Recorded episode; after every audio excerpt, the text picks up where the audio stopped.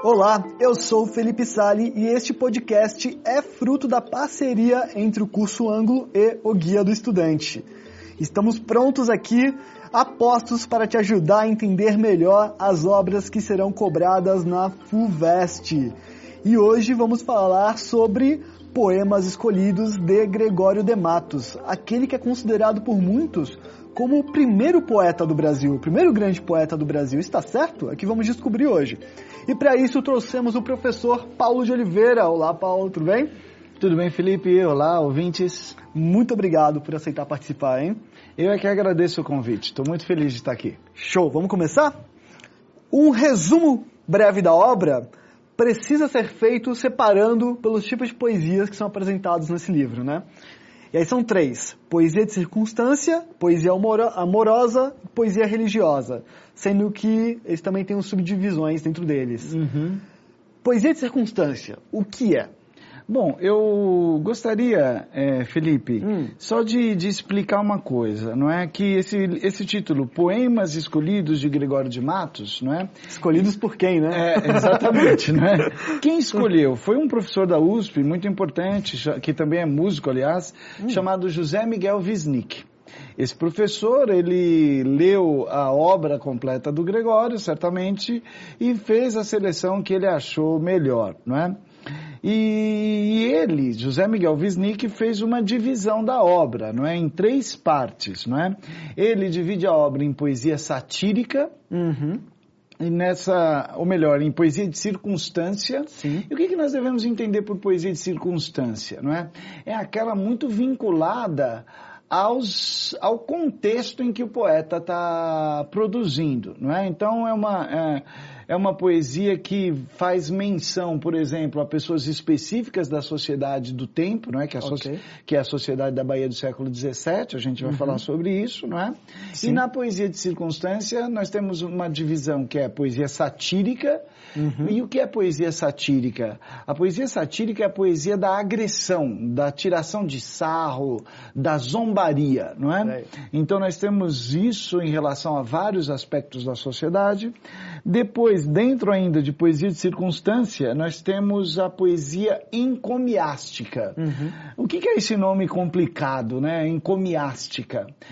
A palavra encomiástica vem de encômio, que uhum. quer dizer elogio. Naquela sociedade de corte, não é? A sociedade do século XVII, havia uma circulação de certos valores que precisavam ser exaltados. Muitos deles relacionados às virtudes dos nobres, dos cardeais, enfim, de pessoas eminentes da sociedade.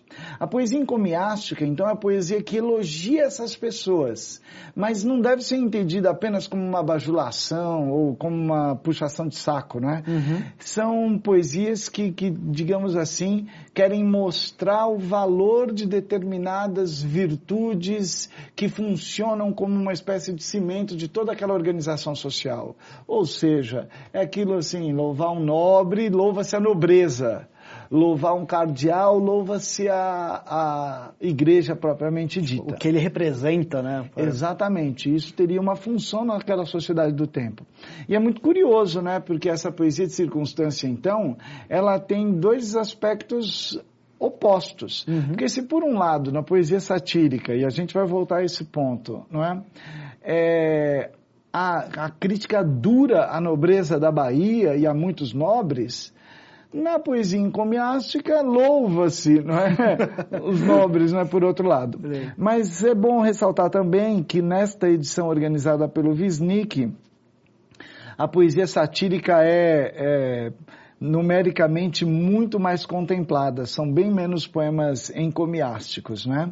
Mas ele escreveu ao longo da obra dele mais sátiras do que falando bem Isso, das pessoas, será? É, o, a poesia satírica do Gregório de Matos é uma das mais importantes hum. do nosso idioma, né? Então, é, não sei te dizer se numericamente uhum. isso condiz a verdade. Eu creio que sim, tá? Mas ao menos é o que mais... É, é o que mais na tradição, inclusive, que é uma tradição é, que o, go, o, que revela também os gostos do, tempo em que, que, que se lê a obra, entende?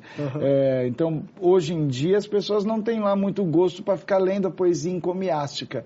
O É que não verdade. quer dizer que no tempo dele essa poesia não fosse muito relevante. E foi muito relevante a, a poesia encomiástica, enfim, até o século XVIII, até eh, o romantismo principalmente, né? Entendi. Então, é, é- então nós temos assim a poesia de circunstância.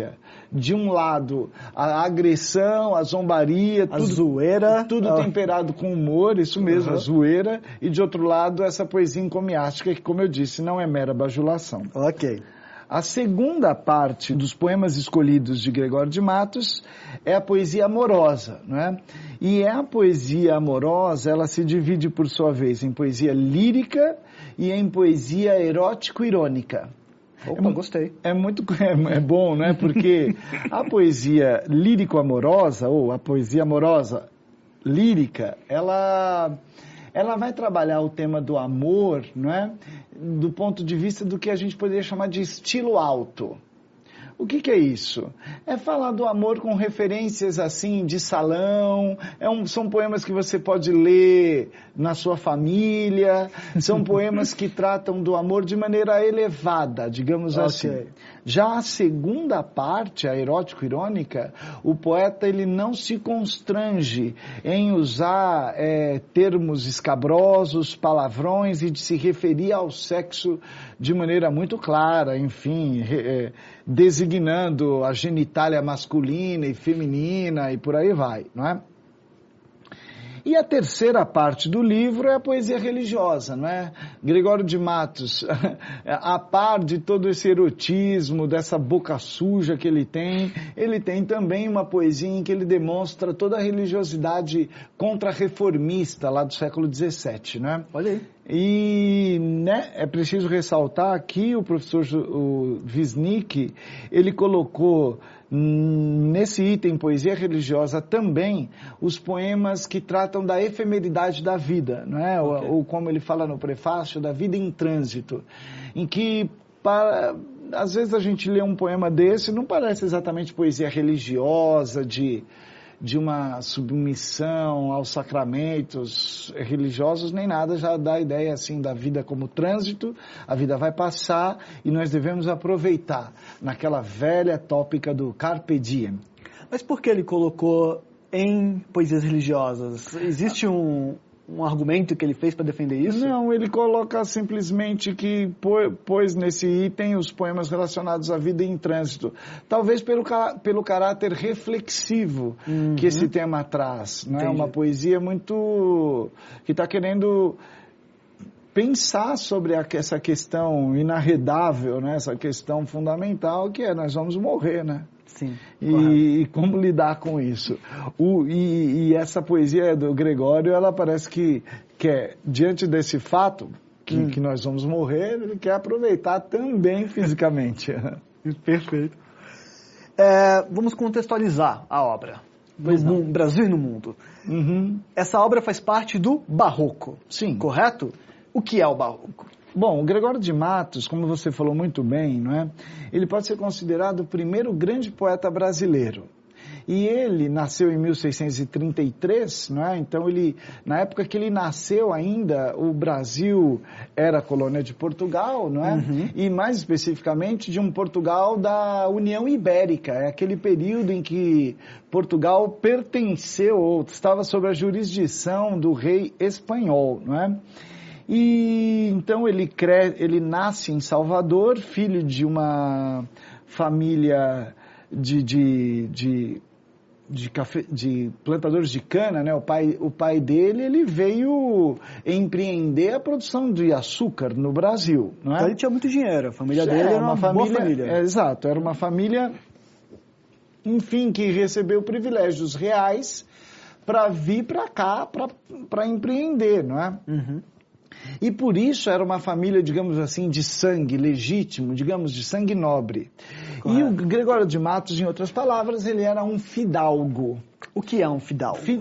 A palavra já indica, para ser fidalgo é na, preciso nascer fidalgo, ser filho de algo. Daí ah. vem a palavra, ah. fidalgo, vem de filho de algo.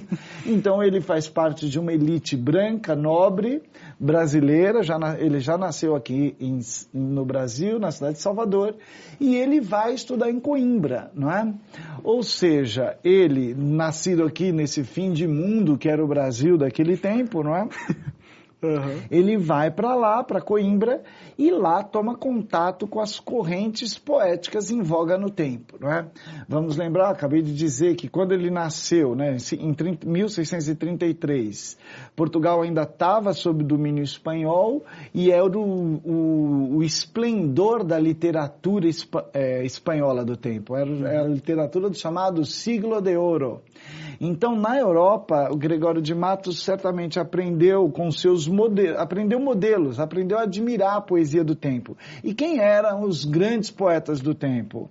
Era um tal de Dom Luiz de Góngora e Argote, cujo nome dá origem até a um termo chamado gongorismo, que uhum. nós aqui no Brasil também chamamos de cultismo, aquela literatura cultista, que é uma literatura toda cheia de enfeites, de metáforas, que uhum. descreve a mulher assim. A mulher no barroco, ela, do, pro Gôngora, ela não, não é loira.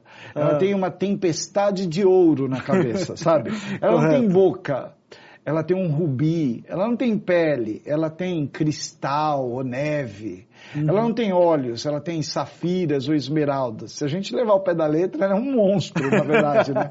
Imagina. Mas o, o, Gregório aprendeu com esse modelo gongorino, né? O Dom Luiz de Gôngora, e outro modelo importante também era um, um poeta chamado Quevedo hum. e que vai explorar também muitíssimo a questão de uma literatura mais, mais reflexiva e contestatória.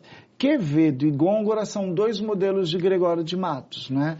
E, que, que, e esses dois modelos, eles con consolidam todo um conjunto de práticas letradas em circulação na Europa do tempo. Gregório em, em Coimbra tomou contato com isso, certamente. Ele, depois de, de, de, se formar em leis, continua na Europa, chega a exercer o cargo de juiz em Lisboa, não é? E parece que é lá na Europa que a sua veia satírica começa a dar os seus frutos, não é? E ele começa a dar com a língua nos dentes, digamos assim, a criticar muito alguns colegas de toga, não é? Então ele faz críticas a juízes lá de Portugal e talvez e apesar de ter a boa vontade do rei, não é? Parece que o rei tinha simpatia pelo Gregório ele teve de voltar para o Brasil. Não é? Imagina um juiz lá exercendo o cargo de juiz Exato. e falando mal dos juízes, escrevendo é. lá as coisas. Pois é. E, e ele então volta para o Brasil parece, dizem os, diz, diz, depois a gente fala um pouquinho sobre a biografia do, do, do Gregório, uhum. mas parece que ele então é, entra para a igreja, chega a, a, a dar os primeiros passos rumo a uma ordenação como padre, mas ele não se recusava a vestir as, as roupetas da sua posição, que são as batinas e tal, e ele então sai da igreja, chega a se casar com uma tal de Maria dos Povos, a quem ele dedica um soneto maravilhoso, não é? E e diz a lenda, né, que nessa época ele recebe a herança da família, botou todo o dinheiro num saco que ficava no canto da, da casa e ele ia gastando o dinheiro à larga.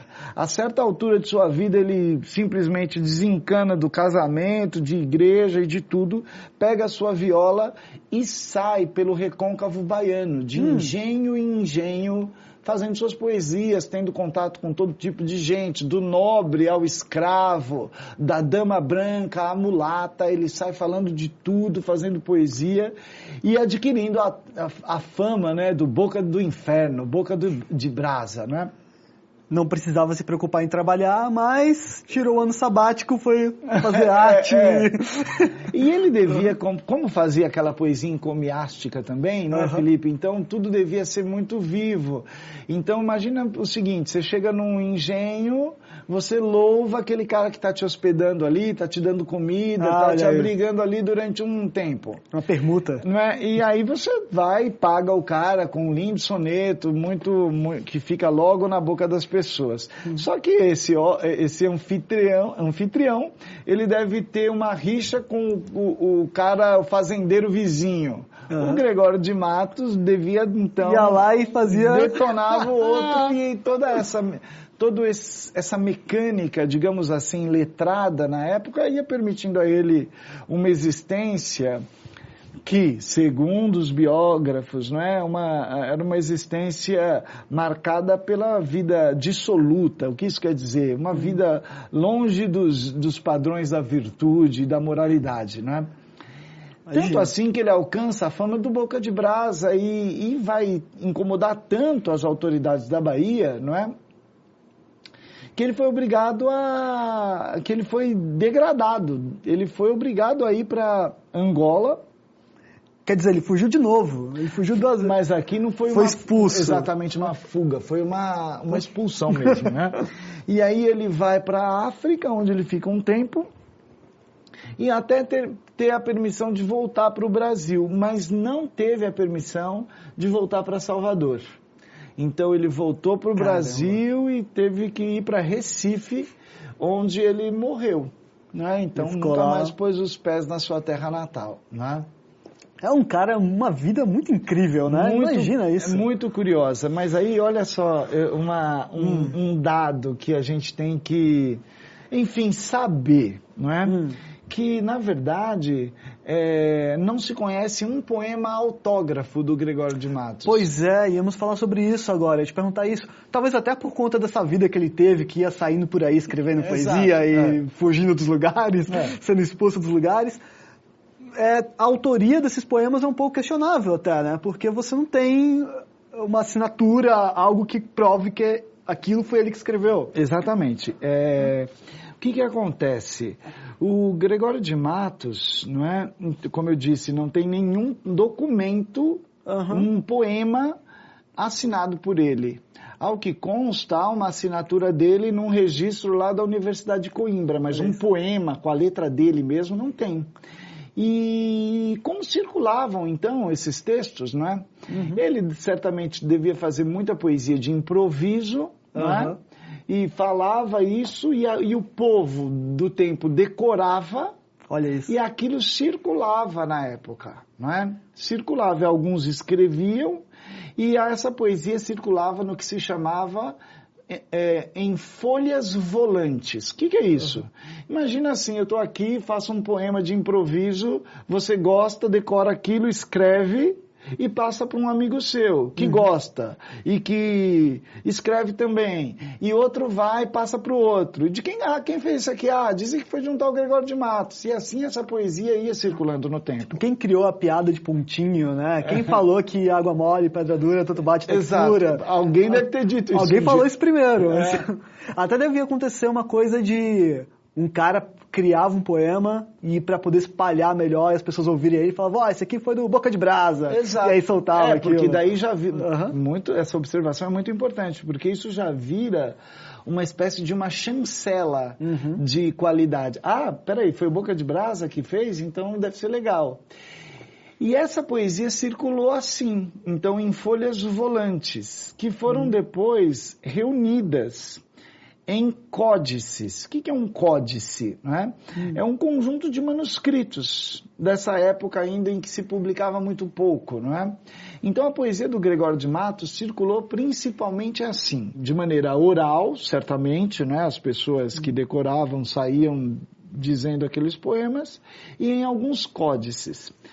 É, diz a lenda, registrada por alguns é, estudiosos no assunto, que um governador da Bahia, né, quando Gregório de Matos morreu, abriu um, alguns cadernos e disse: Olha, quem souber algum poema do doutor Gregório de Matos, vem aqui e registra.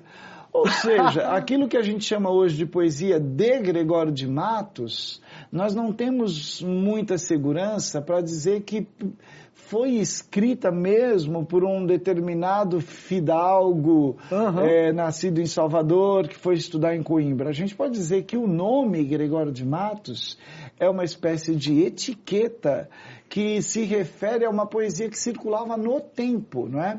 Inclusive, a, a própria biografia do Gregório de Matos foi escrita já no século XVIII, não é? Uhum. Por um licenciado lá da Bahia que recolheu relatos orais também. Olha então isso. até o modo de construção da biografia não era tal, não era como a gente conhece hoje o trabalho dos biógrafos que se debruçam sobre documentos e tentam resgatar uma visão, digamos, fidedigna da realidade. Não, não era. O cara, ele fala, por exemplo, ah, o Gregório de Matos era assim, segundo uma mulher que o conheceu, não sei como, sabe? É tudo assim de ouvir falar. Ele é quase uma lenda, é, incrível. é, então é muito curioso, mas o que é certo Uhum. é que essa poesia hoje intitulada Gregório de Matos, não é? Ela é uma poesia muito numerosa, não é? Que foi redescoberta apenas no século, que foi descoberta, digamos, no século XIX com a ascensão do romantismo e com o interesse pelas raízes da nossa nacionalidade brasileira, não é? Que é um fenômeno bem romântico. E, é, o Gregório de Matos foi lembrado, mas como ele tem toda uma parte de uma poesia muito boca suja, enfim, uma poesia erótica, aberta, uma poesia pornográfica mesmo, ah, essa, essa moralidade impediu que a obra dele completa fosse publicada. Né? Há uma edição dos anos 30 feita pela, pela, pela Academia Brasileira de Letras e essa edição ela corta muito dessa poesia, digamos, mais pesada e foi só nos anos 60, imagine. Por Ontem, né? é, é, por iniciativa do James Amado, que é o irmão do Jorge Amado, a obra dele completa foi publicada, não é? E pasmem, o James Amado, ele relata, não é, que quando o- a obra foi publicada nos anos 1960, na década de 60, aquilo incomodou a- o governo, o governo militar do tempo, que chegou a queimar alguns exemplares. Então você imagine que um poeta do século XVII, que fala de maneira corajosa contra os políticos, contra os nobres, que descreve relações sexuais, enfim, não é que faz poesia pornográfica, um poeta de 300 anos antes incomodar ainda as autoridades a ponto de queimarem de queimarem exemplares né, dessa edição do, do James Amado. Então, o que é o que é esse movimento da censura, né? E é possível que possa incomodar a gente hoje, né? Ah, mas você não tenha dúvida. É, você citou uma decadência dos costumes. O que seria uma decadência dos costumes dentro do- da poesia do Gregório? Ah, na verdade, essa expressão, evidentemente, ela é carregada de um ponto de vista moral, não é? O que, o, que é uma decadência, É, né? Tipo, que, que, tipo, então quer dizer que um sujeito que resolve afastar-se do casamento e levar uma vida de andarilho, que foi, que essa é a imagem construída dele. Isso é bom ou ruim, não é? Não é. Então há, há que se questionar isso. Mas do ponto de vista, digamos assim, do, da moralidade e que, do ponto de vista moral e de uma vida virtuosa, ele foi visto como uma espécie de outsider, né? De, de, de um cara que não se deve falar muito, né? Sim. Então daí essa tradição de um poeta maldito, né? E então Gregório, de- na- já na biografia feita pelo licenciado Rabelo, né, ele, ele descreve o Gregório de Matos como um homem de moral absolutamente dissoluta, entregue às, às deturpações sexuais, Aham. um sujeito que, que era um devasso, para falar assim de maneira bem direta. Era uma vida louca. Vida louca. Nesse último, nesse último ponto no bloco, nós falamos sobre personagens, normalmente, das obras. No caso dos, dos poemas do Gregório, podemos falar sobre os tipos que são recorrentes. Uhum. Tem, por exemplo, o padre. O padre é citado em vários tipos de poemas. Imagino que tanto para o bem quanto para o mal. Exato. Na hum. poesia satírica, né, um dos tipos sociais mais atacados, sem dúvida, é o do padre, não é? Uhum. Que, que são acusados de terem moral, de ter uma moral absoluta também, ou seja, padres que se entregam à fornicação, padres interessados em dinheiro, não é? Freiras, muitas freiras na poesia erótico-irônica, há uhum. referência é, é, jocosa a muitas freiras que não são, que digamos assim, não obedecem a seus votos de castidade. Né? Rapaz. Opa, muito, não é? Também era de se pensar o que, o, que, o que era essa vida religiosa no tempo, né? Como muitas famílias às vezes obrigavam seus filhos e filhas uhum. a seguir a carreira religiosa, Sim. quase como uma penitência, um castigo. Então uma pessoa entra para a instituição sem uma vocação, né? É. Então é de se, de, é de se entender que a pessoa se entregasse aquilo que a igreja via não com, não com bons olhos. Imagina se ele mesmo tivesse terminado lá o estudo dele e virasse um padre. Meu Deus. Que então, é, isso é muito curioso, né? Porque o Gregório de Matos, ele faz muita, faz críticas a diversos comportamentos sociais. Por uhum. exemplo, na sua poesia satírica, ele condena muitíssimo alguns fidalgos aliás, esse é um ponto muito importante também, fidalgos que, que sujavam o sangue. O que é sujar o sangue? É trazer para a família algo negativo. Ou seja, você é um fidalgo e você, por exemplo, deita-se com uma negra, uhum. você estaria sujando o sangue aristocrático da sua família. Não é? Uhum. Então, o Gregório de Matos critica muito isso. É? Ele, como fidalgo, critica esse comportamento, mas em outros momentos da, de sua poesia, ele mostra franca inclinação sexual para as negras. Então é, é, muito contraditório, como a gente tem apontado desde o começo, né? Uma poesia que satiriza e critica os nobres por um lado e depois ele faz um encômio aos nobres, né? E a figura da mulata, que é uma expressão que ele usava na época, que hoje em dia nem se usa mais essa expressão, é errada, etc. É, que também foi retratada várias vezes. É.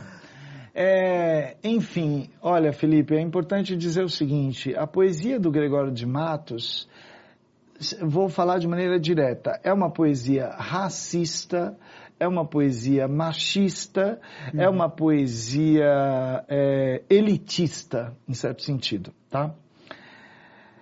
Mas a gente não pode ter uma leitura anacrônica da obra, porque dizer que é uma, que é uma poesia machista, elitista, é, eu estou usando valores do meu tempo, que é o do século XXI, não é? é Para a gente é fácil falar isso, pra né? gente é Nós muito fomos fácil, educados mas, desde criança. Mas e... tudo bem, é, a gente tem mas o que eu quero dizer é que a gente hum. não pode deixar de ler a obra do Gregório por causa disso. Entendi seria injustiça pedir para um homem do século XVII, um fidalgo do século XVII, seria injustiça pedir dele uma visão de mundo iluminista, em que todos são iguais, né? Porque simplesmente essa ideia não havia no, no tempo dele, né? E outra coisa, eu acho que é uma poesia que deve ser lida por nós brasileiros para a gente também entender as raízes profundas de certos comportamentos que temos até hoje, sim. machistas, e aí sim, os comportamentos de hoje, machistas, feministas, elitistas, etc. Né? Então é uma poesia que deve ser lida por conta disso. Uhum. Então, sabendo que é uma poesia que olha para o negro e o vê necessariamente como escravo, sabendo disso, ele fala das negras de uma maneira mesmo também muito muito negativa. Então, assim, é uma poesia ideologicamente, é uma coisa nojenta de, uhum. de se ver, não é? Mas ainda assim nós temos que ter um interesse histórico por isso, eu reitero, não é? Para a gente entender as raízes dessa nossa sociedade de hoje. Então, por exemplo, quando ele, na poesia erótico-irônica, ele faz, é, ele menciona mulheres brancas sob um ponto de vista sexual, ele está fazendo poesia de gênero baixo que é gênero pornográfico, que se refere ao sexo de maneira direta. Mas há uma certa mudança de tom quando ele se refere às negras e às mulatas, uhum. que são apresentadas de maneira ainda muito mais é, pesada, não é? O comportamento dela, o comportamento delas um, um, associado a coisas muito mais é, pesadas e contrárias aos costumes do que com as mulheres brancas, sabe? Olha isso. Então é uma poesia assim, é uma poesia do tempo, é uma mentalidade muito diferente da nossa. Eu costumo dizer que o homem pré-iluminista é radicalmente diferente de nós, né? É assim, quando a gente lê essa poesia anterior ao iluminismo, anterior à grande revolução do romantismo, a gente faz arqueologia. São formas de pensar muito diferentes das nossas, né? Olha aí. Ó, você que está ouvindo aí, que fica com preguiça às vezes quando o professor recomenda a obra, olha tudo que a gente falou aqui. Estamos falando sobre um cara cheio de defeitos, que pode não ter existido, quer dizer, uhum. existiu, uhum. mas várias das coisas que nós lemos pode não ter sido ele que escreveu, que virou um meme analógico, porque o nome dele se espalhou antes de existir internet. Boa, e, boa. Uh, atribuíam piadas e tudo a ele, uh, sátiras. E tá tudo neste livrinho cheio de páginas com tinta impressa que você pode absorver e aprender muito mais sobre o mundo, sobre você, sobre o Brasil, não é isso, professor? É isso. É... Nós temos que reconhecer todos esses aspectos ideológicos que, olhando do século XXI, a gente pode até questionar, mas, uhum. enfim, a gente tem que ter conhecê-los. Mas afora isso, Felipe, nós estamos de um, diante de um dos poetas mais virtuosos da língua. E o que, que eu quero dizer com virtuose? Hum. É aquele sentido que a gente usa para um músico, por exemplo, um músico que toca um instrumento, umas peças super difíceis, aquele, aquele guitarrista escaleiro que toca 200, exato, que toca 200 notas num compasso e uhum. tal. O Gregório de Matos, ele é um virtuose do idioma. Então é muito legal a gente ver como ele consegue desenvolver temas de maneira muito variada. Só para você ter uma ideia, hum. ele fez, ele tem duas séries de três sonetos cada que ter, os sonetos terminam com as mesmas palavras. Então você imagina, você faz um soneto que tem que ser, que tem que ter estrutura de soneto, 14 uhum. versos, decassílabos rimados. Todos terminam com aquelas palavras ele faz mais dois sonetos diferentes que terminando com as mesmas palavras, ou seja, ele faz aquilo com uma intenção metalinguística mesmo, né? Então a metalinguagem é um assunto desses poemas escolhidos de Gregório de Matos, porque a gente percebe como ele traz para o seu texto a própria reflexão sobre esse fazer poético, né? É muito é muito curioso mesmo, né? Tem um poema encomiástico, inclusive, em que pares de versos subsequentes as palavras terminam com as mesmas sílabas e ele faz uma espécie, é difícil de escrever Olha assim isso. falando, uhum. mas ele consegue fazer no primeiro verso as palavras terminam com as determinadas sílabas uhum. e no verso seguinte as palavras terminam com as mesmas sílabas. Uhum. E ele coloca essas sílabas finais numa linha intermediária, de maneira que a linha A e a linha B, cada palavra uh, o final delas está no, no, no verso do meio. Caraca! É muito, é muito curioso. E, e é algo que já que vai ser muito admirado, inclusive, pela poesia visual do século XX, aquela, uhum. o concretismo, uhum. porque é um arranjo na página do livro, um arranjo visualmente curioso, diferente. Então é um poeta, é um poeta que traz muita coisa, não é? É, por exemplo, Mário de Andrade, no seu livro Macunaíma, não é? O Mário de Andrade, que é aquele escritor modernista lá, de 22, Mário de Andrade, ele, ele, ele faz paródias pegando o poema do Gregório de Matos. Então é hum. é importante a gente saber que esse poeta torna-se uma referência na cultura letrada brasileira a partir do romantismo. Não é? Enfim, a figura construída do Gregório de Matos, tendo ela existido ou não, isso já nem importa não mais. Importa. Né? Agora existe esse nome, existe essa etiqueta e principalmente existem esses poemas que são realmente admiráveis. Não é? O leitor de hoje, né, principalmente o leitor jovem de hoje, eu não, não vou esconder, é uma leitura que impõe desafios, 300 anos aí, não é realmente é uma, tem um gap. É né? uma linguagem que impõe desafios, mas é aquela coisa, não é? É, com um bom dicionário, hoje é mais fácil ter dicionário, hoje é mais fácil ter referências, né? Você tem ali um celular, você consegue buscar as coisas muito facilmente. Sim. E se você se entrega a essa atividade de interpretação, você está incrementando a sua capacidade como leitor, entende? Sim. Então, e é essa capacidade Claro que vai, que vai ser útil para você, não apenas para ler uma poesia de 300 anos, mas para ler qualquer texto, para uhum. ler é, a coletânea de redação, entende? Para te dar referências para serem usadas no texto que você vai produzir na redação. Então, é, é uma é uma leitura, enfim, eu, que eu vejo com muito bons olhos o fato de a FUVEST ter colocado como leitura obrigatória, o livro como leitura obrigatória, primeiro porque traz essa literatura colonial que é importante, que existe. Gregório de Matos é um maravilhoso poeta, a despeito de tudo aquilo que a gente falou de seu caráter Sim. ideológico. Ele é um maravilhoso poeta, a literatura colonial faz parte de nós, faz parte de nós quanto brasileiros, a gente tem que conhecer tanto esses horrores quanto essas maravilhas Sim. não é, do nosso país, até para a gente aprender a lidar com isso.